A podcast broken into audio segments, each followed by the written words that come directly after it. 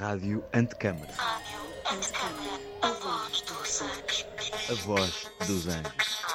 Rádio Antecâmara. A voz dos anjos.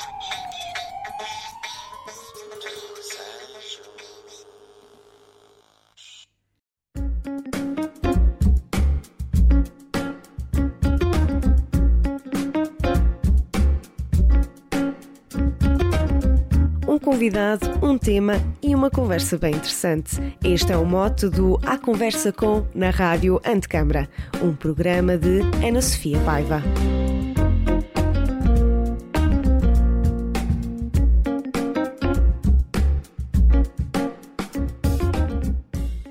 Olá, sejam bem-vindos e bem-vindas ao programa A Conversa com na Rádio Antecâmara. Eu sou Ana Sofia Paiva e hoje tenho como convidada Ana Isabel Reis para falar sobre esta relação entre a rádio e o entretenimento. A Ana Isabel Reis é professora de jornalismo e rádio na licenciatura em Ciências da Comunicação na Universidade do Porto, nomeadamente na Faculdade de Letras. É doutorada em Ciências da Comunicação com especialização especialização em estudos jornalísticos pela Universidade do Minho, é investigador em rádio, jornalismo radiofónico, história da rádio, rádio e som ou áudio na internet. Foi jornalista em várias redações de rádio, foi ainda diretora do Jornalismo Portonet, também conhecido como JPN, o jornal digital da Licenciatura de Ciências da Comunicação da Universidade do Porto. É fundadora da Associação REC, Repórteres em Construção, cuja direção atualmente preside. Olá, Isabel, muito obrigada, bem-vinda e obrigada mais uma vez por ter aceitado o convite da Rádio Antecâmara para estarmos aqui a falar sobre um assunto tão interessante que é a rádio. Um, e começo por lhe perguntar precisamente como é que começou toda esta paixão pela rádio na sua vida, porque de facto a Isabel já passou por, por algumas hum, redações de, de rádios locais e já tem, e aliás tem uma vasta experiência. Como é que começou toda esta aventura pela rádio que depois também culminou no seu percurso académico? Uh, primeiro que nada, bom dia Ana, bom dia também a quem nos está uh, a ouvir e ver, eventualmente. Obrigada por este convite, portanto, este ponto prévio, antes de passar a responder. Como é que isto tudo começou? Uh, começa sempre do ponto de vista pessoal, não é? Antes de passarmos ao profissional. Em minha casa ouvia-se rádio uh, 24 horas por dia, desde que tocava o despertador. A primeira coisa que os meus pais faziam era tocava o despertador, ligavam o rádio, e a última coisa que faziam antes de se deitar, apagavam a luz e apagavam o rádio. E, portanto, o rádio era aquele som de fundo que existia sempre lá em casa Uh, e que nos acompanhava em todas as horas. Claro que estamos a falar de uma época em que a televisão também tinha pouco espaço, não tinha emissão como hoje, e portanto a rádio era efetivamente o meio de comunicação por excelência em todas as casas, não é? Portanto era aquele que estava sempre presente. Uh, aprendi que as notícias eram na rádio, e portanto essa também é uma, é uma nuance, sobretudo na, na época do 25 de Abril, pós-revolução, todas aquelas fases, as notícias vinham na rádio, porque só existia televisão à noite em diferido, e, portanto, para acompanhar a par e passo todos os desenvolvimentos lá em casa, normalmente eh, sentávamos no chão à volta da rádio para escutar as últimas coisas da, no período pós-revolução, pré-11 de março e por aí fora, e portanto era sempre ah, na rádio que eu me habituei de que as últimas eram obviamente na rádio. Um, os meus pais eram muito um, grandes ouvintes, sobretudo a minha mãe, até da parte de entretenimento e de programas de rádio, não apenas para a faixa etária dela, mas para qualquer uma. Mesmo uh, quando tinha quase à volta dos 70, 80, gostava muito de ouvir a Antena 3, por exemplo, e portanto habituei-me a que esse som de fundo diversificado e não apenas de uma escuta única de rádio fosse, fosse essa. Para mim sempre foi muito claro que queria ser jornalista, nunca pensei em ser outra coisa, mas nunca pensei em ser jornalista de rádio e, portanto, se calhar aqui é a principal um, diferença.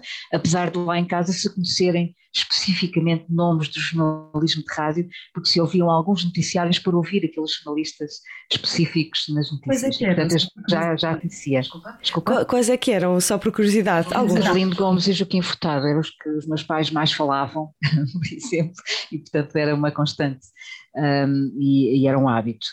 Depois, eh, quando pensei no jornalismo, fui trabalhar, fui experienciar, na altura tínhamos uma cadeira de jornalismo no ensino secundário, que agora já não existe, um, e nessa altura tive, tive com professores de jornalistas e, e eu falei na possibilidade de me tornar jornalista, que era isso que eu queria, e disseram então o melhor é experimentar já na prática para perceber se é isso mesmo que queres.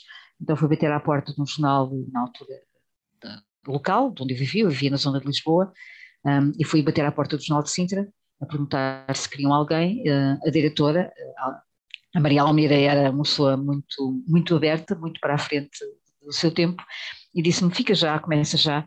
E iniciei uma colaboração que se prolongou durante alguns anos, e foi quando eu tive, fiquei com certeza absoluta que era efetivamente aquilo que eu queria. Quando entrei uh, para a Escola de Jornalismo no Porto, porque entretanto mudei de, de Lisboa para o Porto, uh, não me ocorreu ser de rádio, mais uma vez, achei que seria jornal, até me aparecer um convite da Rádio Universitária do Porto, então na altura Rádio Pirata, uh, que queria alguém para ler os noticiários que eram escritos pelos finalistas de terceiro ano mas precisavam de alguém que não tivesse sotaque de Porto. Eu tinha vindo de Lisboa, não tinha sotaque muito forte de Lisboa e, portanto, acharam que eu poderia ser alguém que poderia dar voz aos noticiários. Portanto, comecei aí, numa rádio pirata, como toda a gente da minha geração, e foi quando eu percebi que se calhar rádio era aquilo que eu queria em vez dos jornais. Ainda fiz umas incursões pelos jornais, mas depois decidi que era mesmo rádio e foi até pela rádio mesmo que eu enverdei e já não voltei à parte de escrita. E, e o, o, que é que, o que é que na rádio te, te, te, acabou por, por lhe dar aquele brilhantismo? Ou seja, porque de facto escrever eh, para, para um jornal é muito diferente de fazer rádio, não é? Como, como sabemos, mas o, que é que, o que é que realmente diferenciou e a motivou uh, para dizer não é a rádio mesmo que eu quero, apesar de, de, da imprensa ser apelativa, mas não é mesmo a rádio que eu quero? O microfone acho.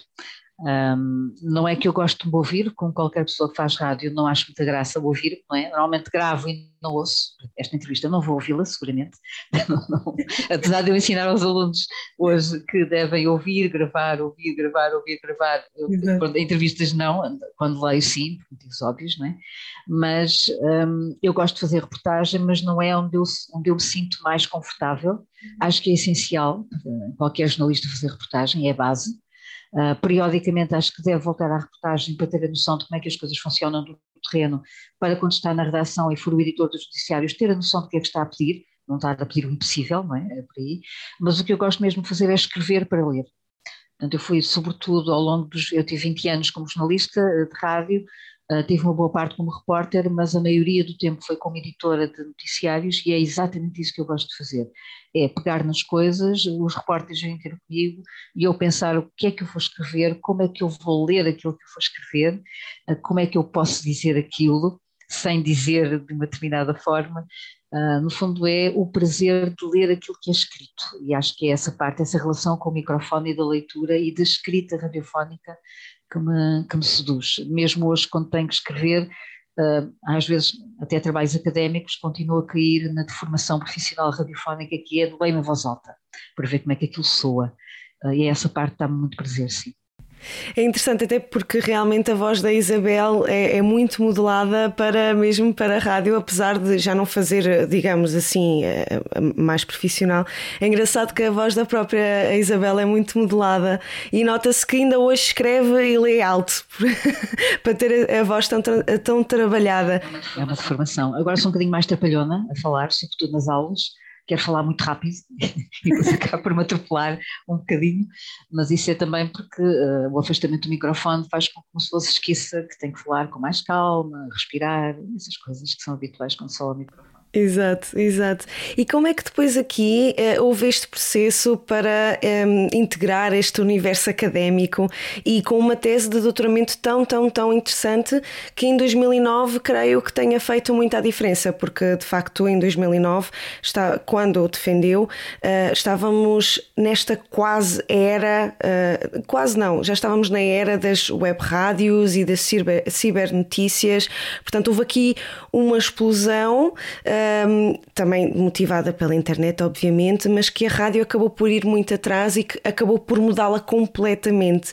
Uh, como é que foi esta transição da sua vida uh, profissional na, na, área da rádio para a vida académica até chegar à sua tese de doutoramento? Foi uma linha quase natural. Desde sempre que eu tinha alguns amigos que tinham enverdado pela área académica, do, do, meus colegas de curso na, escola, na altura na Escola Superior de Jornalismo do Porto, e que tinham enverdado pela área académica. Sempre me tinham dito que eu iria mais tarde ou mais cedo e me desafiavam, na altura a SJ dava o bacharelato, não a licenciatura, e dizia-me que eu tinha que completar a licenciatura para não ficar apenas com o bacharelato. Só que naquela época todos nós começávamos a trabalhar no primeiro ano de curso, não é? o mercado de trabalho era completamente diferente, claro. nós escolhíamos para onde íamos trabalhar, entre as diversas opções que tínhamos, e portanto não era exatamente como agora, e uh, o que acontecia é que a maior parte dos meus colegas, não aconteceu comigo, mas a maior parte dos meus colegas começaram a trabalhar no primeiro ano e já nem concluíram o curso.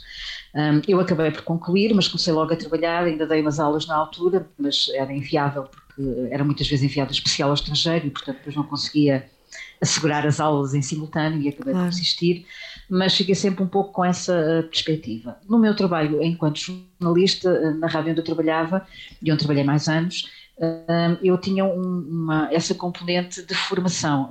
Era eu que ficava com os estagiários, era eu que orientava os estagiários, portanto havia aqui uma parte já de formação, e alguns colegas que estavam na reportagem, que às vezes nos meses de verão tinham que passar para a edição de notícias, era eu também às vezes que acompanhava aqueles que achavam que precisavam de alguma orientação para passarem de repórteres a editores de noticiários.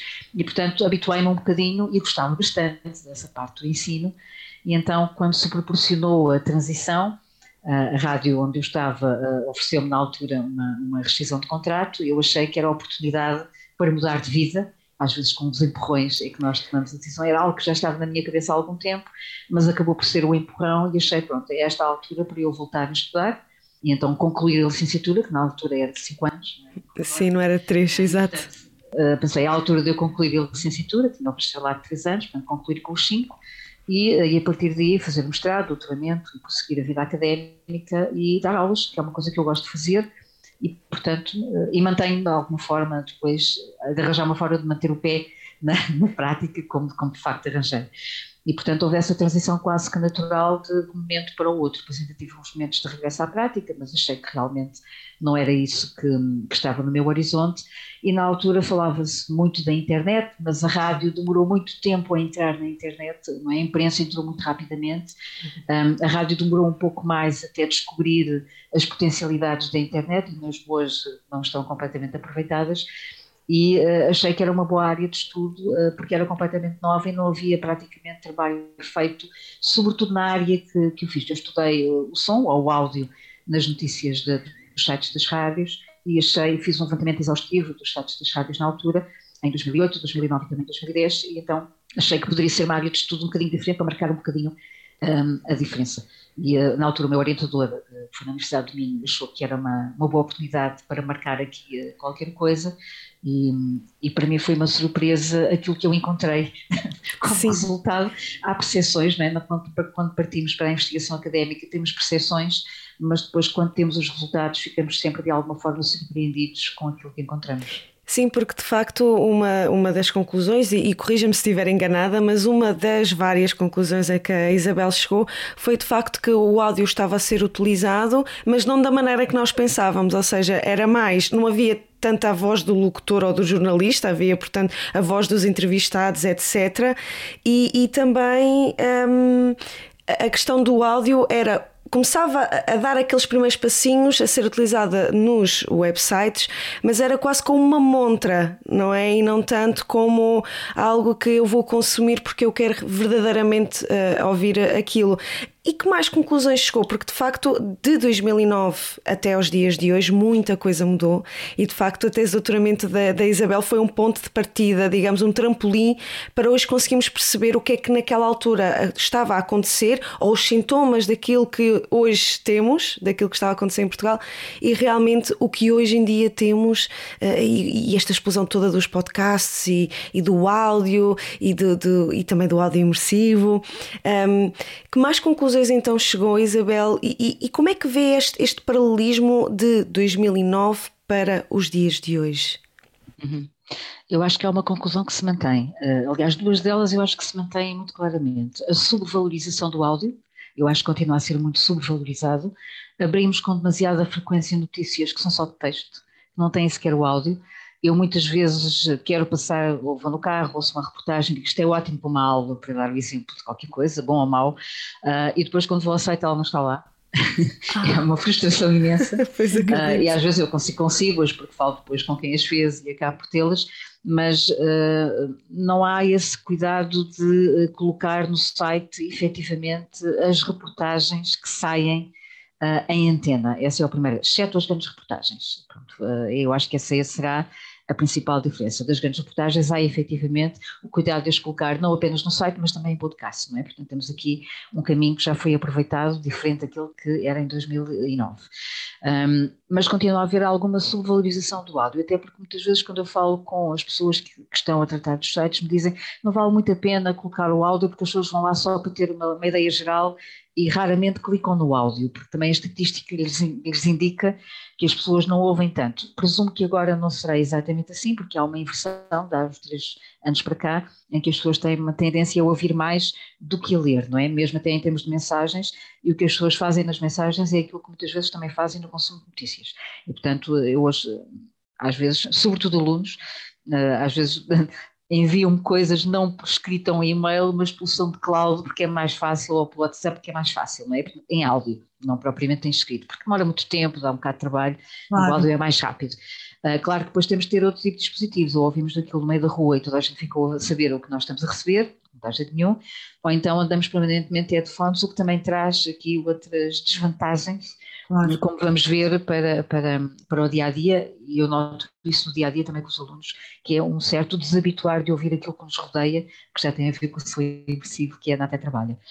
Um, outra conclusão que se mantém de 2009 para cá, que eu acho que se agravou, ainda por cima, portanto, uh, acho, acho que houve aqui um retrocesso, é na valorização do arquivo. Uh, curiosamente, uh, nós olhamos para a internet como o potencial arquivo de tudo aquilo que nós fazemos, porque é infinito, mas a verdade é que as rádios não tiram partido desse arquivo.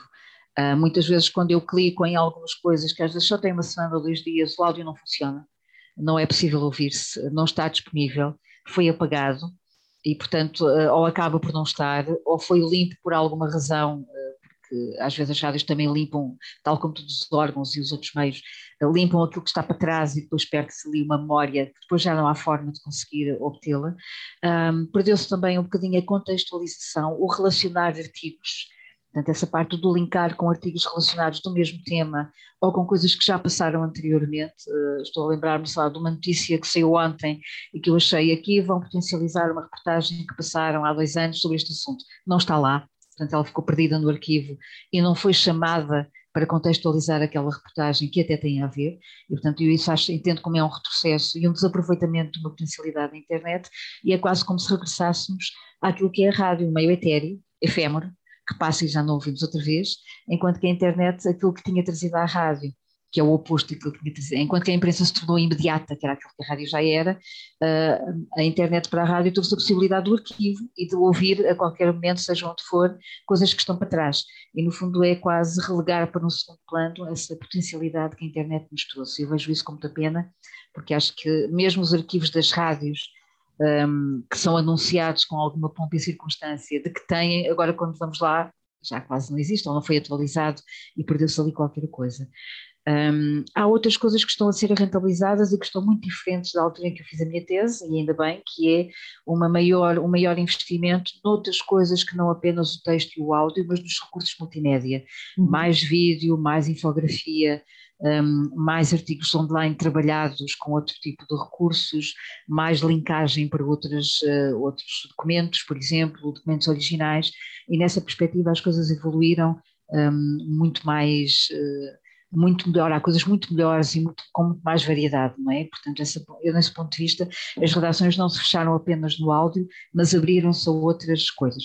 Em termos de funcionamento, eu acho que se calhar as redações não estão tão diferentes quanto isso um, de 2009. Aquela, uh, o ideal que nós tínhamos da, da redação uh, multitasking, multimédia, verdadeiramente integrada, não é? As redações integradas, muitas vezes elas não existem efetivamente. Há pessoas na rádio que continuam a não trabalhar para online, porque isso acaba por ter X pessoas a trabalhar para online, outras X a trabalhar para a rádio e não haver mistura. Em algumas redações isso já acontece, noutras já acontecia e acontece cada vez mais, mas no geral eu acho que acaba por eh, não acontecer tanto quanto isso. Não quer dizer que esse seja o caminho, mas a verdade é que no fundo ao ideal daquilo que poderia ser a internet e as redações integradas, mas depois na prática as redações decidem efetivamente o que é que fazem mesmo em termos de linguagem. Um, outra coisa que apesar de tudo não se modificou tanto quanto isso é a predominância da voz. Um, os ERMs, portanto os sons que nós ouvimos, os áudios que nós ouvimos das notícias, como a Ana disse, não são os jornalistas nem das reportagens, às vezes é uh, apenas o som do entrevistado, que é aquilo que existe nos arquivos uh, das rádios uh, relativamente ao passado.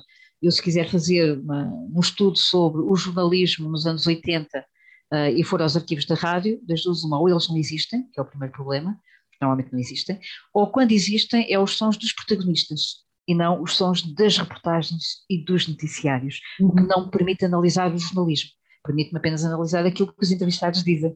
E, portanto, há aqui um trabalho de história que ficará sempre por fazer, a não ser que nós façamos uma outra coisa, que é aquilo que os historiadores de rádio fazem, que é a parte também fascinante, que é ir falar com as pessoas, né, entrevistar os intervenientes na altura. O problema é que isso tem uma limitação, que é, há períodos de história que já ficarão, obviamente, por fazer, porque não podemos ouvir os trabalhos originais. Portanto, a falta do arquivo sonoro é uma coisa muito importante, uh, apesar de agora estar a ser criado um arquivo não é um museu de som como existe lá fora, nas circunstâncias, não sei se parece-me ainda muito, muito general, muito geral na forma como se vai organizar, ainda não percebemos muito bem o que é que vai ser em concreto e como, e como é que isso pode ser uma mais-valia para o jornalismo em concreto e para as rádios em concreto mas poderá ser aqui uma, uma mais-valia para o futuro.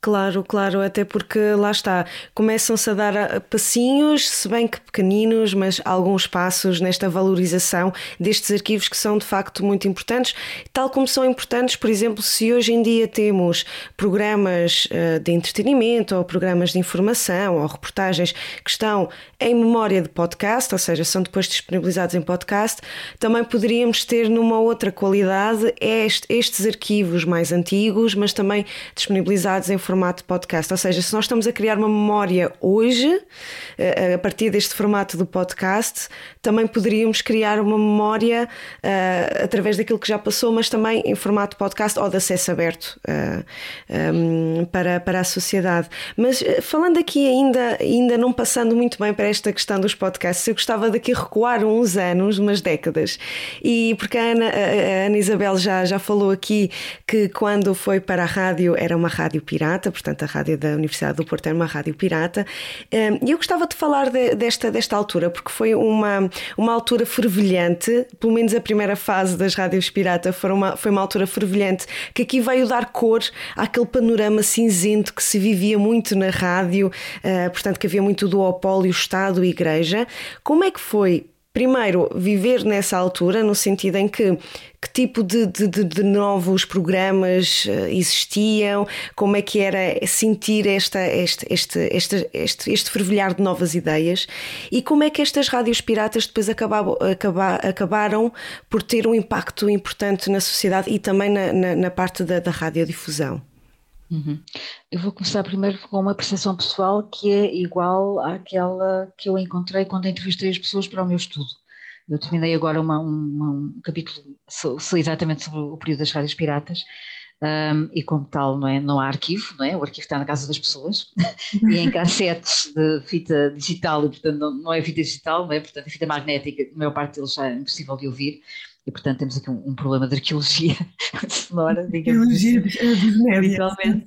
E uh, quando eu falo com as pessoas, uh, uh, os radialistas da época, e eu também fui uma, tenho uma noção clara que é a minha noção também, que é, eu na altura não tinha ideia nenhuma, nem daquilo que estava a acontecer, nem da importância daquilo que estava a acontecer, nem tão pouco a percepção do que é que isso estava a significar para a minha vida profissional. Portanto, agora com esta distância eu tenho essa percepção, tal como as pessoas com quem eu, eu agora entrevisto me dizem, mas eu compreendo parte das coisas que elas me dizem, que é uh, aquilo, há muitas coisas que eram de esquecimento, já passaram muitos anos, e portanto não, temos, não tínhamos na altura a ideia real. Mas uh, as rádios piratas foram fundamentais na história da rádio, há um período antes piratas e pós-piratas com toda a controvérsia que isso pode gerar, mas é um facto. É? Todos os, todas as pessoas que trabalharam na rádio na época acham, uh, todos os que o estudam também o acham, portanto acho que é um facto um, mais do que comprovado. O que pode gerar alguma, um, algum debate é exatamente as mudanças que, que esse processo trouxe à rádio. A rádio que existia até aí um, era uma rádio muito institucional, mas isto é um pouco fruto também daquilo que era a época. E vamos olhar para aquilo que era o país nos anos 80 ou nos anos finais dos anos 70 e 80. Houve, eu acho que as rádios piratas tiveram aqui um contexto único, um contexto económico, político, eh, social, cultural, uh, que teve raízes nos anos 50, 60 e 70, mas que espelhou aquilo que Portugal era nos anos 80, não é? Descobriu a Europa, foi o ano de adesão à Comunidade Económica Europeia, é? a União Europeia agora, o ano foi a altura da, da, da, consolidação da democracia, o final de um período revolucionário, não é? Portanto, houve aqui um período de muita instabilidade política, com imensas eleições em, em 10 anos, um, com, com um período também da imprensa marcadamente ideológica, que nos anos 80 se começa a afastar desse período mais ideológico e a enverdar por outras coisas, uh, em que os médias passaram da nacionalização para a privatização. Portanto, houve aqui uma série de. em que a própria recomposição da classe jornalística uh, se alterou, com, com, porque tinha havido uma anarquia muito grande com os rádios piratas, é? toda a gente era jornalista, sem carteira, Exato. sem formação, e portanto depois houve aqui uma, uma, necessidade de pós, já no fim das piratas e depois no, quando se legalizam como rádios locais, uh, de regulamentar e regularizar a parte profissional, não é? Portanto houve aqui um período de crescimento, de boom e depois de normalização e regularização de um processo. Um, aquilo que no fundo que existiu, eu acho no período das piratas, é que havia uma geração inteira que já vinha dos anos 50, que tinha um ideal de rádio e que não conseguia concretizá-lo. Primeiro porque estávamos até ao 25 de abril num período de Estado Novo com censura, e portanto era um período mais cinzento imposto. Depois foi um período revolucionário de grande expansão e descoberta de coisas que depois ficaram adormecidas outra vez uh, por imposição, de certa forma, de, de, um, de, uns médias muito marcados ideologicamente, e portanto as lutas eram políticas e não tanto de, de outra fase, mas essa ideia de rádio uh, permaneceu numa geração que vinha uh, ainda do tempo da censura, começou se calhar na Rádio Universidade, em Lisboa, que foi, foi um marco importante para a formação de profissionais, que depois eh, continuou em alguns dos cursos de formação que se prolongaram pelos anos 80, sobretudo os cursos dados por Eduardo Guibert, que vinha de França e que formou aqui uma geração de profissionais um, das rádios eh, que tinham esses cursos e que no fundo consolidaram essa ideia de rádio que queriam levar avante e no fundo uh, as rádios piratas foi a oportunidade de, de, de, lançarem e ensaiarem a sério, na prática, algumas das coisas que tinham vindo a experimentar nas rádios que existiam até aí, mas que não tinham conseguido ir além de um pequeno ensaio, de uma pequena ideia, que depois tinha que ser metida na gaveta, que depois não era concretizada, que depois era passada para o lado, e no fundo as rádios piratas vieram aqui um, no sentido dessa oportunidade. Juntaram outro fator, dois outros fatores, ainda na área de, do jornalismo uh, e da animação também, do entretenimento e dos programas, que é uh, uma geração que veio de Angola uh, e de Moçambique, dos radialistas que vieram de África, com outro conceito de rádio, com outra vivência de rádio, que não tinha nada a ver com aquela que se fazia no Portugal do Estado Novo, apesar de nas colónias serem um prolongamento, não tinha nada a ver com aquilo que se fazia nas colónias, eram rádios que espelhavam no fundo as vivências um, das colónias, muito vivas, muito alegres, muito abertas, ao contrário daquilo que se passava na metrópole, uh, e depois o lançamento dos primeiros cursos universitários, uh, nos anos 80, e dos centros de formação em Lisboa e no Porto. E, portanto, há aqui uma nova geração com vontade de fazer coisas novas, que se junta àqueles que vêm de Com novas ideias, juntamente com uma geração que sentia que queria fazer coisas novas e se sentia defraudada, de certa forma, com o resultado do período revolucionário, que tinham depositado muitas esperanças no, durante o 25 de Abril e no pós-25 de Abril, de uma rádio que se fazia na rua, com as pessoas, e que depois tinha voltado para dentro das redações e se tornar muito ideológica e muito controlada pelos uhum. partidos e pelo sistema político, e muito centralizada em Lisboa. E, portanto, houve aqui um conjunto de fatores que acabou por resultar no período das, das piratas. Quer em termos jornalísticos, quer em termos de programação, houve uh, um período de grande inovação, mesmo em termos de estética sonora, mudou completamente. Nós ouvimos os jingles e os, os, as músicas de, de antena uh, identificativas das rádios uh, que existiam de antena nacional, ouvimos coisa das piratas, não tem nada a ver. Claro que temos nas piratas péssimos exemplos, excelentes exemplos e cópias, não é? Portanto, temos aqui um leque muito abrangente que depois resulta naquilo que foram os anos 90, não é? Sim, até porque temos também o caso da, da Cidade FM, agora a Cidade FM, que, é, que também nasceu pirata e depois legalizou-se, e o caso da TSF, que é a primeira rádio, quiçá penso que até é a única a nível. Rádio Notícias. Rádio Notícias, a nível ibérico, que também estava, estava a falar do, dos cursos de, de, formação, sendo que o da TSF é um também dos, dos mais conhecidos e que formou uh, bons jornalistas que ainda hoje se mantêm em antena e também sonoplastas. Aqui a questão muito do som, porque realmente uh, aqui uh, a Isabel tocou um assunto também bastante interessante que é esta estética que depois se verificou nos programas. Por exemplo, o jingle da TSF, portanto, a, a música, na altura foi estranho porque nenhuma rádio ou, ou poucas rádios tinham aquele, aquele tipo de música, ou por exemplo. Dinâmica. De, exatamente, dinâmica, precisamente. Um, e também a questão de outros programas, não é? Programas de autores que, que depois começaram um, a vir mais cá para fora, porque penso que, e corrija-me se estiver enganada, nesta altura, uh, como havia já esta cor neste panorama mais cinzento, também começaram a existir mais programas de autor e a haver esta maior liberdade, pelo menos, de falar sobre, sobre música, sobre o desporto, sobre. Qualquer coisa que, que viesse à tona e que fizesse sentido. Não, programas de autor sempre existiram, não é? E, portanto, eram, eram, eram presentes uh, até em espaços, porque no, no período uh, antes de 25 de Abril, digamos assim, mais até no, do que no pós, as rádios que existiam tinham um, uma coisa que hoje não existe, que era alugavam horas produtoras independentes que faziam lá programas, não é? Os programas icónicos, por exemplo, da Rádio Renascença ou do Rádio Clube, ou até mesmo da, da emissora, mas sobretudo na Renascença, aqueles que ficaram para a história, mesmo em termos de informação e de entretenimento, eram feitos por produtoras independentes que faziam lá aquele programa, não é? E, portanto, isso era marcadamente de autores. E as rádios de antena nacional tinham programas de autores de grande projeção e que ficaram na história. E, portanto, esses já existiam. Uh, aquilo que as rádios piratas, no fundo, trouxeram foi mais até uh, outro tipo de música que não passavam nessas antenas nacionais, uh, música se calhar mais próxima dos, dos ouvintes e dos gostos dos ouvintes. Uh, a, dinâmica, a estética tem muito a ver porque boa parte dos sonorizadores e dos sonoplastas vinham de África e, portanto, tinham outras sonoridades. estou a pensar no caso também da, da TSF e de outras. Uh, um, em termos de estética, fala-se também noutras rádios, na Rádio Gesto, por exemplo, que me dizem sempre a Rádio Gesto era aquilo que se diz uma rádio muito bonita quando se ouvia.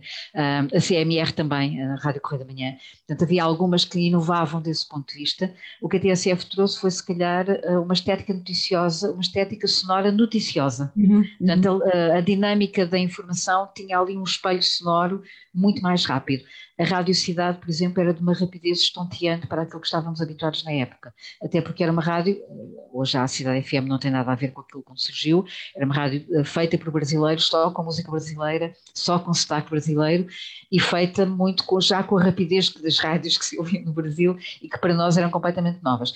Porque é que teve muito sucesso? Porque foi a abertura também da cultura portuguesa às telenovelas, à música brasileira, aos autores brasileiros, ao início da imigração brasileira também, que estávamos habituados ao contrário, né, dos portugueses a ir para o Brasil. Então houve aqui uma descoberta do Brasil, por assim dizer, sim, parte de Portugal, exatamente. muito depois novelas, e a Rádio Cidade veio um pouco cavalgar nessa, nessa tendência que existia na altura. E esteticamente era uma rádio completamente diferente e muito rápida em relação àquilo que nós estávamos habituados. Mas depois outras antenas foram, no fundo, absorvendo também um pouco isso. A rádio comercial na época era fundamental. Há pouco Ana dizia-me o que é que eu ouviria na minha adolescência nos anos 80. O que é que eu ouvia? Rádio comercial, é óbvio, não é? Todos os grandes programas de autores estavam na rádio comercial, não estavam nos piratas. É? Portanto, as grandes referências da época eram muito dessa, dessa vertente. E já com estéticas e com músicas e com formas de estar em antena, as rádios piratas, no fundo, vieram colocar uma tónica diferente na forma de estar ao microfone, com uma linguagem muito menos formal, muito mais próxima daquilo que nós estamos habituados a falar uns com os outros, porque era feita por pessoas comuns, não é? porque iam ali fazer uma perninha, como se costuma dizer, à noite, na rádio local, que só emitia ali para, para, o, largo da aldeia, não é? quase no fundo, e portanto, muito importante, ainda hoje é importante, ainda hoje, exato. mas uh, era uma rádio feita por pessoas que falavam como nós, que se enganavam como nós, que tinham sotaque como nós, não é? E, portanto houve aqui uma inovação em termos de postura ao microfone, muito mais próxima da realidade, e quanto mais próxima da realidade a rádio está, mais sucesso tem. Isso, isso não temos dúvidas, não é? Até uhum. como um aluno esta semana me dizia, e se eu me enganar, eh, é grave? Não, não é nada grave, porque eu também me engano quando falo contigo, portanto, se o doutor se enganar, é? se o entertainer, se o jornalista se enganar, eu sinto muito, ai, ele também se engana, não é como eu. Exato. Portanto, há aqui uma proximidade que funciona muito bem. E as rádios piratas, no fundo, mesmo em termos de, de entretenimento, não apenas em, em termos de jornalismo, foram grandes mudanças. Em termos de entretenimento também, porque vieram, no fundo, tornar a rádio muito menos formal, muito mais atrativa. Claro que depois também nos lembramos das coisas horríveis que ouvíamos, não é? Pessoas que riam à gargalhada porque não se controlavam, de coisas que corriam mal, é? obviamente que havia excessos Metas, maus. Pois. Uh, e quando passamos os olhos pela imprensa da época, tanto vemos a apologia total como artigos completamente destrutivos de que aquilo é uma cópia do que se ouve, também havia, claro, não é? como em tudo, eram centenas e centenas de rádios, com exemplos muito bons, exemplos péssimos, muito maus e de cópia, como eu dizia há pouco, não é? portanto havia um bocadinho de tudo.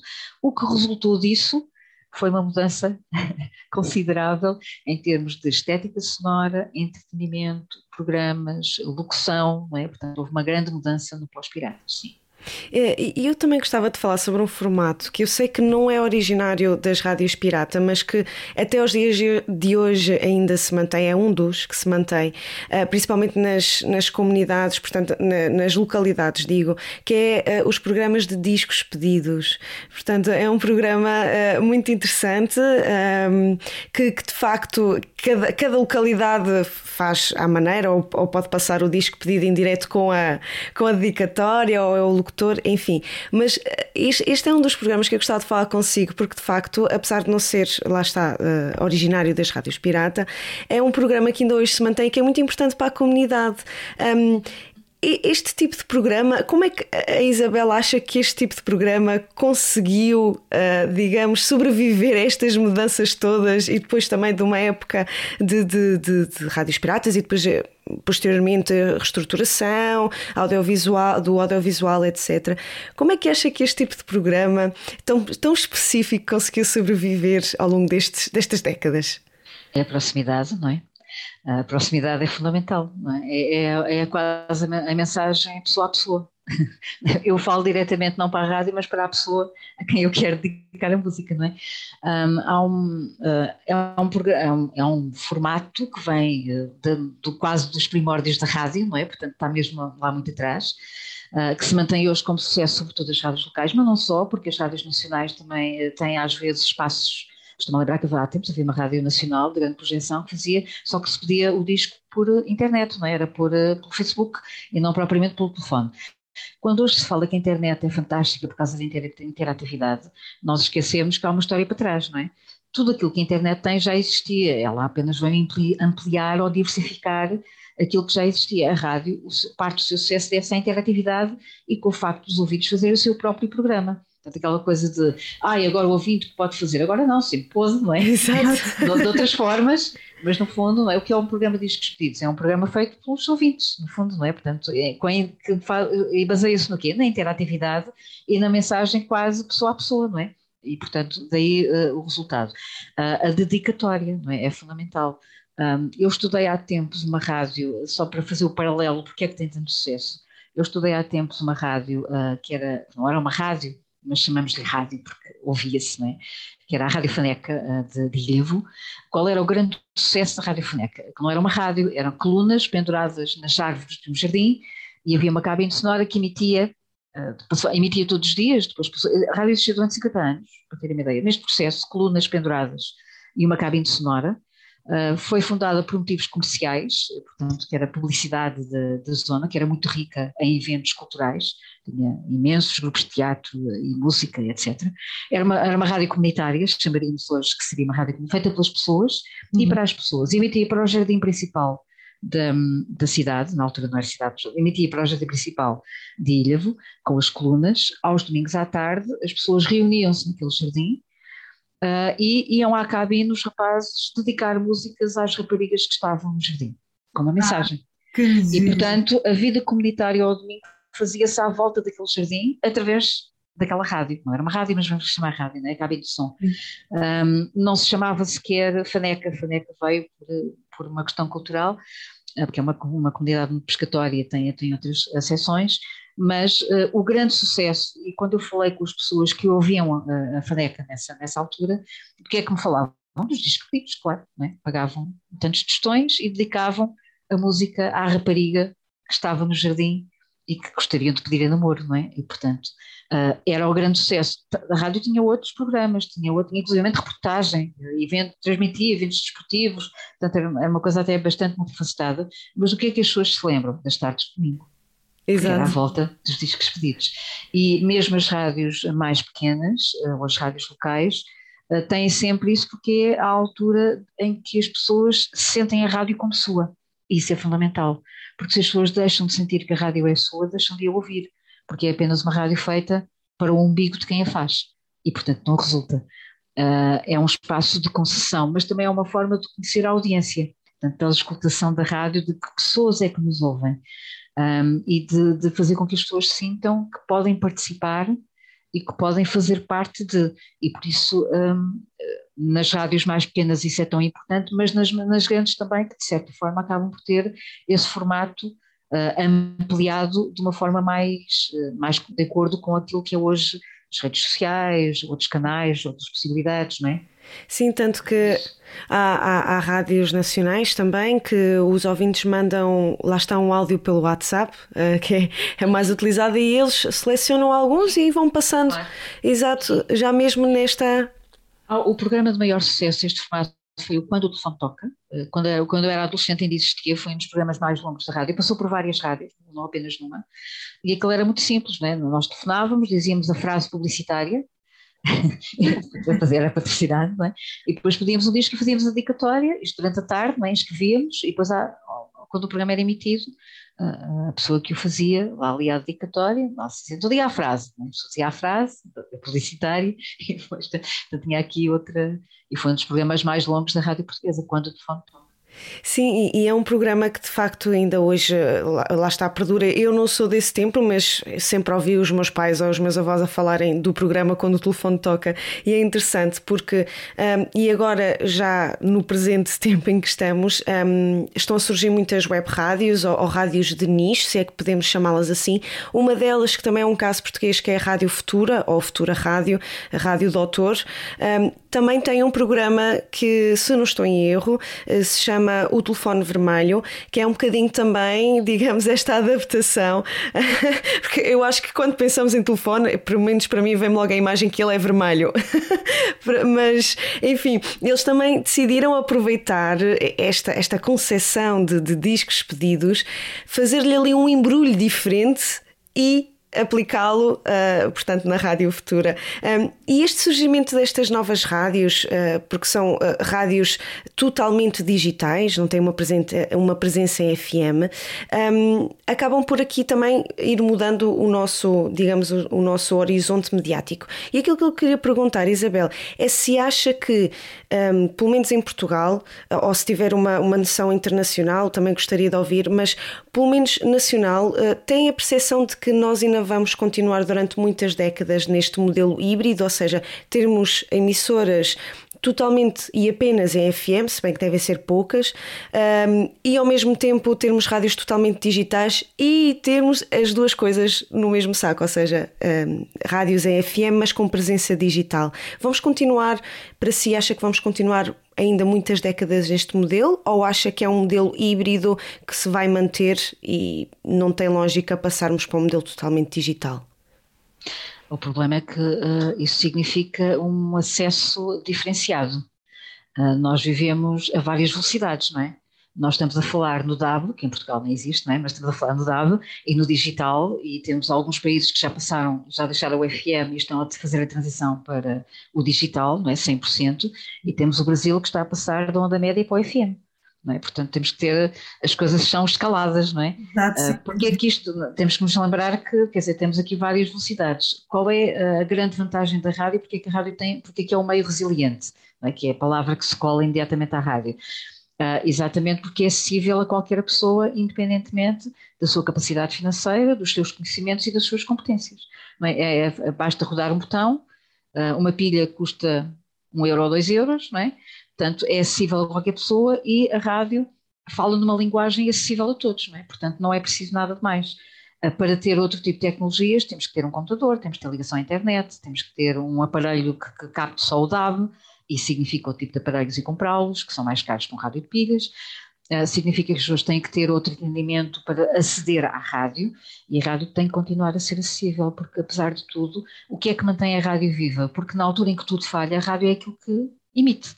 É? Temos, um, temos um terremoto devastador no Haiti e o que é que restou? A rádio continua a emitir. E qual foi a função da rádio quando tudo isso aconteceu? Uh, ou quando há uma catástrofe natural de, em que há um tufão e tudo vai ao ar, não há comunicações, não há telemóveis. Incêndios. Porquê é que o kit dos incêndios em Portugal tem um, kit, tem um rádio pilhas? Porque é a única coisa que subsiste, não é? E, portanto, essa, essa possibilidade de emitir em vários canais é aquilo que marca a rádio, é a sua acessibilidade e o facto de ser muito fácil de gerir por qualquer tipo de pessoas. Estou a lembrar-me comecei a dar aulas ao primeiro ano esta semana.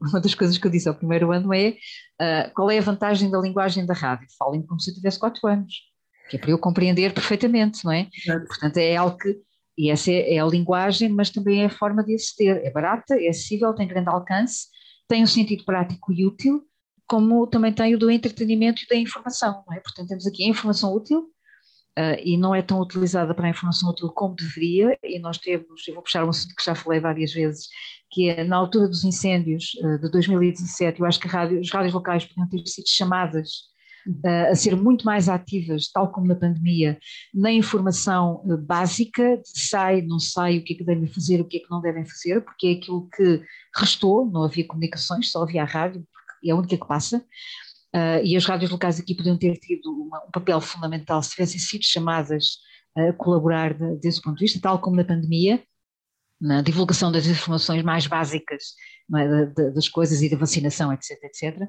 Uh, e esse é o papel fundamental que a rádio vai ter mesmo uh, em ficção científica, não é? Alguns são ficção científica, às vezes lá vem a rádio outra vez, porque lá está, mantém-se, apesar de todos, todos os meios. Exato. Portanto, essa não parece, eu acho que eh, por, por, por haver entre continentes e entre países e entre regiões, não é? nós vamos atrás dos montes e bem queremos ter o dado, não chega lá, não é? Dizer, eh, viramos, uma, viramos, subimos a Serra da Estrela e deixamos de ter o que é que seja, não é? Há pouco tempo estive num sítio, uh, exatamente na zona Serra da Estrela, nem, nem, nem telemóveis, nem internet, nem coisa nenhuma. O que é que tinha? Rádio. Portanto, ela lá estava. E isso é fundamental que persista. A coexistência de canais parece-me fundamental, mas também porque nós ouvimos consoante o sítio em que estamos. Eu ouço no computador, ouço no telemóvel, Uh, ouço podcast, ouço web rádio, mas também ouço onda média, quando em Portugal agora não há praticamente onda média, mas, mas vamos ouvindo consoante o que estamos a fazer, onde estamos e o dispositivo que temos. E, portanto, essa, essa variedade parece-me fundamental que persista e não fechá-la apenas num, único canal em que só chegue àquelas pessoas. Tem que continuar a chegar a todos e ser feita para todos. Claro, ser um meio democrático e de democratizador Claro. Para, para estes mais. Para não ser, já temos os outros, não é? Exato.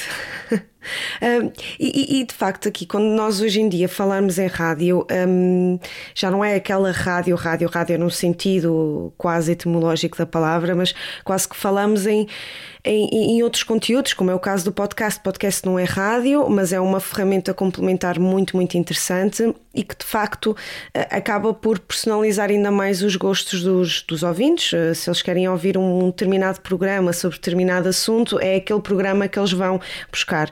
Um, e, e, a minha pergunta, Isabel, era eh, se para si acha que esta explosão toda de podcasts e de quase este regresso à palavra porque os podcasts acabam por ser um bocadinho este regresso e também, eh, se calhar, a uma maior vaidade no som, o que é ótimo, porque de facto há muitos bons podcasts revestidos com uma grande sonoplastia.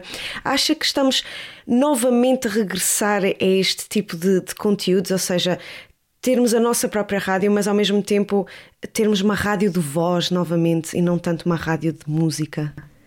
É uma tendência. Portugal aqui teve, um, teve uma evolução um bocadinho diferente do resto da Europa. É? Nós tivemos uma rádio hum, muito cheia de vozes e de diretos e de reportagens pós 25 de Abril, depois marcadamente política a seguir, as rádios piratas muito voz, e depois nos anos 90 a rádio automatizada, é? em que havia um computador e que estava ali em looping 24 horas. Uh, e desapareceram os programas de autor, praticamente, nos anos 90, não é? Portanto, isto foi uma evolução histórica. E habituámos às rádios uh, só de música sem palavra, não é? Meia hora de música sem palavra, não é? Aliás, slogan de algumas delas. Um, e isso tornou-se praticamente a marca, a imagem de marca da grande maioria das rádios em Portugal, não é? Uh, musicais, sobretudo. e com poucos programas de autor, era apenas ali o, o, alguém, o locutor de continuidade, como nós chamávamos, às vezes quase pejorativamente. Um, já no final dos anos 90 havia um site para o Cotonete, que era um site só de foi inovador na época, muito visionário eu para recordo, a altura. Eu recordo. E eu na altura fiz um estudo, sobre, sobre o Cotonete e uma das coisas que, que eu me apercebi é que eles estavam a introduzir, nós podíamos fazer a nossa própria rádio, não é? Construímos aquilo em segundos e podíamos começar a adicionar programas de autor e de conteúdos informativos. E havia uma grande procura por programas de autor. E então nessa altura já se percebeu que um, as pessoas gostavam, as pessoas ouvem aquela rádio e ouvem aquele, um, aquele autor em concreto pela empatia de voz, pelo que ele diz e a forma como comunica, pela música personalizada que ele passa e não pela playlist que existe para as 24 horas, e portanto as pessoas ouvem aquele autor uh, e não ouvem necessariamente a rádio. E portanto ali já se assistia um bocadinho a essa tendência, que depois, no virar do século, acabou por começar a ganhar aqui algumas raízes em algumas emissoras. Quando surgiu o podcast, eh, a primeira coisa que nos surpreendeu é que o podcast do Adam Curry era 100% palavra. Quando as pessoas queriam era música. E, portanto, foi um sinal de que as coisas estavam a mudar logo ao primeiro, literalmente. E, portanto, as pessoas conseguiam estar a ouvir meia hora de alguém a falar sem música. E, e, e isso tornou-se, tornou hoje, quando ouvimos a maioria dos podcasts, são conversas, são monólogos, a maior parte deles são monólogos, não é? É uma espécie de diário literalmente, em que as pessoas falam daquilo que, que as preocupam, que asseiam, eh, não é de, ou que conversam, são conversas de café, às vezes são meras conversas de café, sem esprememos e que não sai nada, não é? Portanto, são, mas as pessoas gostam porque se identificam, são elas, não é? São elas próprias a ouvirem-se pela voz de outros. Exato. Eh, e essa, e essa, parte confessional, que é outra das funções da rádio, a parte confessional, uh, não é psiquiátrica, não é? A rádio é um psiquiatra, é verdade, e o podcast tem muito, vai muito a essas funções básicas da rádio, ou seja, a rádio tem muitas funções e o podcast apenas eh, potencia algumas delas, é? uhum. vai potenciar essas. Um, e é sobretudo palavra, as pessoas não ouvem o podcast para ouvir música, porque para isso tem uma playlist, não é? ou tem o Spotify. Uh, ouvem para ouvir conversar. Nós gostamos que nos contem histórias, gostamos de ouvir vozes com as quais nos identificamos, ou nos fazem sentir bem, gostamos de ouvir pessoas a falar. Uh, há outros momentos em que só queremos ter música. E, portanto, temos aqui uh, momentos, ou seja, um, eu ouço quando quero e como quero, mas às vezes não me apetece decidir, nem me apetece fazer opções e ponho para ir ouvindo e para ir descobrindo. O que eu acho que se calhar falta agora à rádio é essa capacidade de nos surpreender. Eu quando ligo já sei o que vou ouvir, eu ouço aquela rádio já sei o que vou ter. E acho que essa capacidade de nos surpreender, que as rádios piratas tinham, é o que falta. E o podcast tem porque ainda nos surpreende. Uh, é demasiada palavra e é demasiada voz, logo às conclusões da, minha tese, que afinal também se aplica às vezes a outras coisas, mas eu acho que falta reportagem, falta um, sonoridades, falta linguagem radiofónica, falta outras linguagens que não seja apenas a conversa, uhum. e, a, e duas pessoas a conversarem, ou uma só a conversar consigo própria, uh, e acho que podemos correr aqui um risco, que é o do podcast com um amigo. Uh, eu faço porque é giro, durante o tempo que me apetece, sem uma regularidade, que é, que é uma das, é, outra das características do podcast, uh, desaparece de um momento para o outro, não cria habituação, e eu acho que isso pode tornar o mercado demasiado volátil. Uh, não cria fidelização, não é? Salto de uns para outros, a não ser aqueles que são muito técnicos e dizem coisas sobre a profissão que eu tenho, ou alguma coisa né, que, que é onde eu aprendo mais, não é? por assim dizer. Um, mas acho que podemos correr aqui o risco do podcast ser feito demasiado para um umbigo um, e depois acabar por cair aqui numa saturação. O, o, podcast português é muito diferente daquele que se faz lá fora, que já está num estádio. O nosso ainda é muito o copy-paste da rádio. Quando eu esta semana perguntava aos alunos do primeiro ano, vocês ouvem rádio? Não, não ouvimos. Então em que podcasts é que ouvem? Os que passam na rádio, não é? Portanto, ouvem rádio, só em formato podcast. O que é que as rádios têm? Cortam as emissões às fatias e chamam-lhe podcast podcast é produção própria para, não é cortar uma emissão aos fatias, não é? E, portanto, no fundo, o que a rádio faz é, este processo é engraçado, nós temos a, a, rádio fatiada, que depois é colocada numa emissão contínua e depois volta a ser fatiada para meter no podcast, não é? Portanto, temos aqui processos que são mais ou menos quase voltar às origens. Um, mas enquanto que lá fora já há podcasts uh, fantásticos em termos sonoros e de imersão, cá eles não existem praticamente, não é? Um ou dois e pouco mais. Uh, e acho que falta essa diversidade no, no cenário português. Para lá caminharemos, acho que sim. Acho que os tempos de pandemia vieram diversificar esta área, surgiram imensos que já acabaram porque a pandemia as pessoas deixaram de estar em casa. Vamos ver como é que é no pós-pandemia. Há um uhum. grande consumo de rádio, não é? chegamos aos 5% da audiência de rádio este ano. É verdade, foi quase um recorde, basicamente. Um recorde. Eu acho que isso tem a ver com vários fatores, tem a ver com o hábito também de, de escuta, mas também tem a ver com o facto das pessoas terem deslocado muito mais outra vez de carro do que transportes públicos por causa da pandemia e, portanto, o rádio uh, ouve sobretudo no ah. carro, mas também se habituaram mais a ouvir, provavelmente, uh, houve mais produção de podcast, mas também mais audiência, porque as pessoas também tinham mais tempo, mais disponibilidade mental. Vamos a ver agora com o regularizar da vida uh, como é que vai ser este ano, 22. Esperemos que, que a rádio continue assim num, num, bom, num bom caminho. e, e de facto, esta questão dos podcasts é interessante porque, e, e a, a, Isabel já tocou aqui dois assuntos eh, muito importantes, que é a questão dos jovens, portanto, os jovens não ouvem rádio, mas depois ouvem podcasts que são o eh, reencaputamento daquilo que passou em antena. É um shovelware, no fundo, não é? Exatamente. Exatamente. E, e, depois é esta questão toda uh, do, do da, da, educação e do ensino. E, e, de facto, o REC, que é os Repórteres em Construção, da qual a, a Isabel é, é, neste momento está, está como diretora, portanto, está nos quadros diretivos, que é uma associação que resultou, uh, felizmente, do último congresso dos do jornalistas. Esperemos que daqui a uns anos, ou para o ano que venha, não sei, mas daqui brevemente que haja outro congresso, que foi um dos, dos projetos que saiu ainda bem e que foi posto em prática, que de facto estabelece aqui esta relação que é entre a academia, hoje também os produtos em formato podcast, Uh, mas que estabelece aqui, portanto, a relação entre a academia e o mundo profissional. Se, como a Isabel referiu há, há pouco na, na, na nossa conversa, Antes fazia-se eh, o bacharelato, não é? E podíamos escolher para onde queríamos ir e, e, trabalhar. Hoje em dia, infelizmente, não é assim. Temos a licenciatura, fazemos o mestrado e às vezes nem sequer é suficiente para conseguirmos ingressar no mercado de trabalho. E realmente o REC acaba por ser aqui esta ponte que ajuda muito estes jovens estudantes, jovens universitários, mas também para eles testarem este tipo de tecnologias, o podcast, eh, o hipertexto, o multimédia. Como é que até, até agora sendo que o REC está cada vez com mais parcerias, ainda bem, com maior visibilidade. Como é que o REC está a conseguir eh, desenvolver-se nesta malha mediática e também em conjunto com estes alunos todos e com estas tecnologias todas? O nosso âmbito é a mesma formação. Uh, cada, uh, nós temos várias uh, universidades e politécnicos que ensinam jornalismo, portanto o nosso âmbito é jornalismo, mas dentro do jornalismo a reportagem, portanto temos aqui uma escala, não é? Uh, nós não queremos, queremos só a reportagem.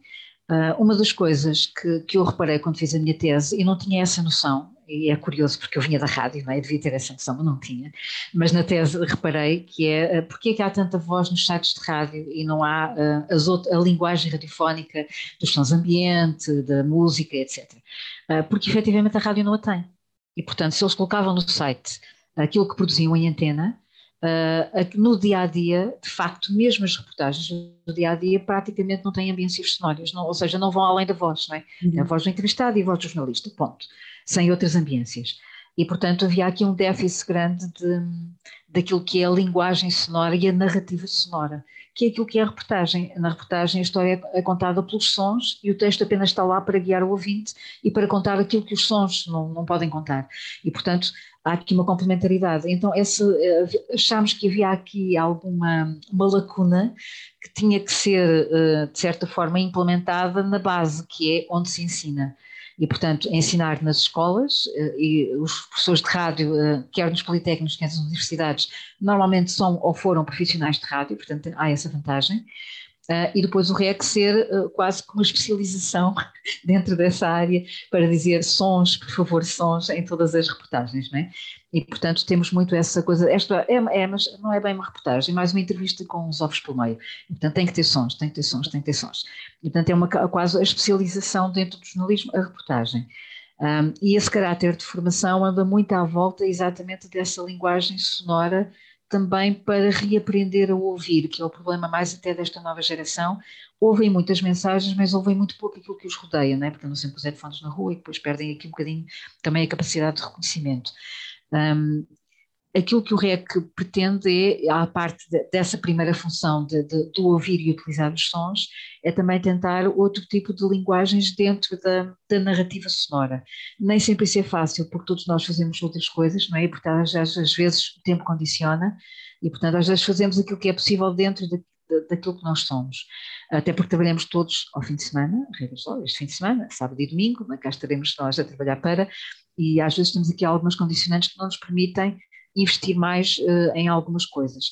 Na linguagem do site, às vezes tentamos fazer outras coisas um bocadinho diferentes um, e de experiências, uh, e aprender sobretudo com essas experiências, perceber isto resultou, isto não resultou, isto é melhor não, uh, para a próxima vamos fazer de forma diferente, não é? Portanto, internamente vamos de vez em quando discutindo também uma, uma espécie de autoavaliação desse, desse ponto de vista. Mas eu julgo que a principal vantagem do REC é sobretudo cruzar experiências. Uhum. Uma coisa é, uh, por exemplo, eu dou aulas durante três anos aos meus alunos de rádio e eles só aprendem com o meu ponto de vista. Uh, quando falam com outros professores, ou com os profissionais de Senjor, ou com os formadores do REC, um, ehm, são outros pontos de vista que às vezes são diferentes dos meus. Eu própria questiono aquilo que faço uh, nas minhas ah. aulas.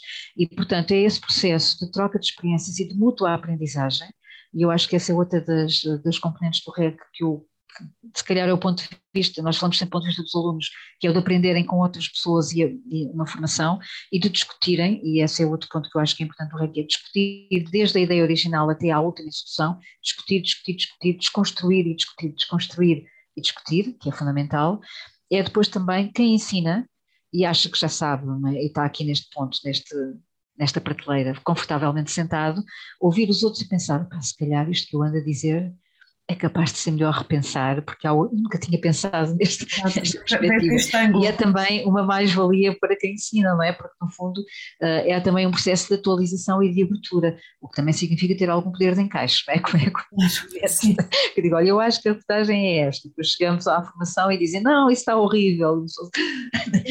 mas, mas, mas isso é bom, não é? Porque aprendemos nós próprios também a nos questionar. Precisamente, precisamente. Isso, e, e aos alunos dá a visão de outras pessoas que é importante porque eles vão para outras redações, que eles vão dizer coisas diferentes daquelas que nós dissemos. Uh, também temos a noção de que, que se nós ensinamos como deve ser e nas relações se ensina como é, mas convém eles saberem como deve ser. Claro, exato. Eles têm que adaptar. E adaptam, vão, exatamente. Vão encontrar, pronto, ah, eu acho que isso é fundamental. As escolas parceiras contribuem com, com as suas equipas, com a sua visão, com as suas temáticas, um, e depois temos apenas que montar o trabalho para finalmente construirmos aquilo que é o podcast e, e as reportagens que são publicadas no site. Sim, e é um trabalho muito, muito gratificante, eu acho, eh, porque de facto um, também se descobrem novos talentos, há toda esta desconstrução, como a Isabel está a dizer, porque de facto, quando saímos da nossa bolha ou estamos muito tempo naquela bolha e vemos outras realidades e, e outras opiniões, é bom porque de facto o repórter está sempre em construção, daí também o nome do REC, que é o repórter em construção. Sim, exato. E quando fizemos agora o programa de janeiro, foi um bocado olhar para trás, ao fim de três anos, olhar para trás o que é que nós somos nestes três anos. Uh, uh, há uma ideia, quando eu estava a falar com os colegas e a orientar o programa, fomos buscar antigos, uh, antigos elementos das equipas do REC que estiveram na Fundação, quer no Congresso de Jornalistas, quer nas equipas que se, que se seguiram, e, e, a única coisa que, que, eu pensava era, isto é sempre em construção, e portanto aí no primeiro programa deste ano, ser repórter sempre em construção, efetivamente, é o que nós somos. Uh, Isabel, para terminar, eu vou ter que lhe fazer esta pergunta, vai parecer um bocadinho clichê, mas tenho que lhe fazer, que é, depois de tudo isto que nós falamos e, e, também de todo o impacto que a rádio de facto tem na sua vida e vai continuar a ter, o que é que representa verdadeiramente a rádio na sua vida? O que é que é a rádio para si? É sempre o meu som de fundo, sempre. Eu tenho um rádio que anda sempre comigo. uh, vai sempre, eu, eu transporto, tem que ser transportável, porque eu de manhã levanto-me, a primeira coisa que faço é ligar o rádio, não consigo sair de casa sem ouvir notícias. É o que eu digo aos meus alunos: se o mundo me cair em cima, eu ao menos sei porquê. Exato. Portanto, para mim é fundamental. Uh, depois, quando vou tomar banho, levo o rádio. Uh, depois vou tomar um pequeno almoço, levo o rádio. E é a última coisa que eu desligo antes de sair de casa. E quando chego a casa, eu vejo muito pouco televisão, a primeira coisa que eu faço é ligar a rádio. Deram-me uma coisa de CDs, não uso. Uh, listas no Spotify, não tenho. Tenho uma lista de música no computador que raramente clico. Uh, o que é que eu ouço? Sempre rádio. Vou no carro, obviamente, rádio. Portanto, é sempre o meu som de fundo. Literalmente. Muito bem, Isabel, muito obrigada e obrigada também por ter aceitado este convite da Rádio Antecâmara. Uhum. Obrigado eu, Ana.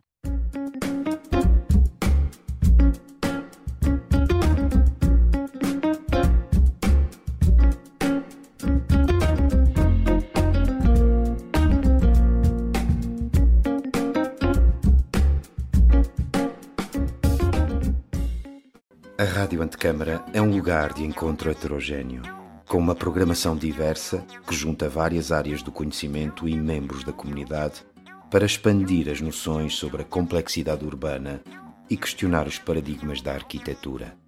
Um projeto com curadoria de Pedro Campos Costa